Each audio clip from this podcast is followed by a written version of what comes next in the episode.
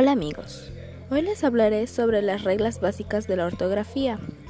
Número 1. Antes de la V irá la letra N y nunca será la letra M. Ejemplo. Envidia. Invitación. Y enviar.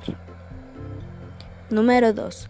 Se escribe la letra D a final de la palabra cuando el plural lo hace en la, palabra des. Ejemplo, amistad, que sería amistad des. Altitud, altitudes. Ciudad, ciudades. Número 3.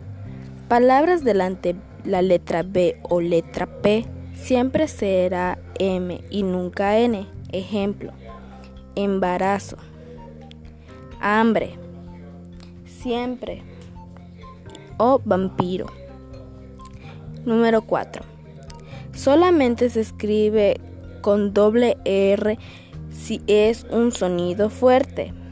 Ejemplo, carro, arrancar y perro.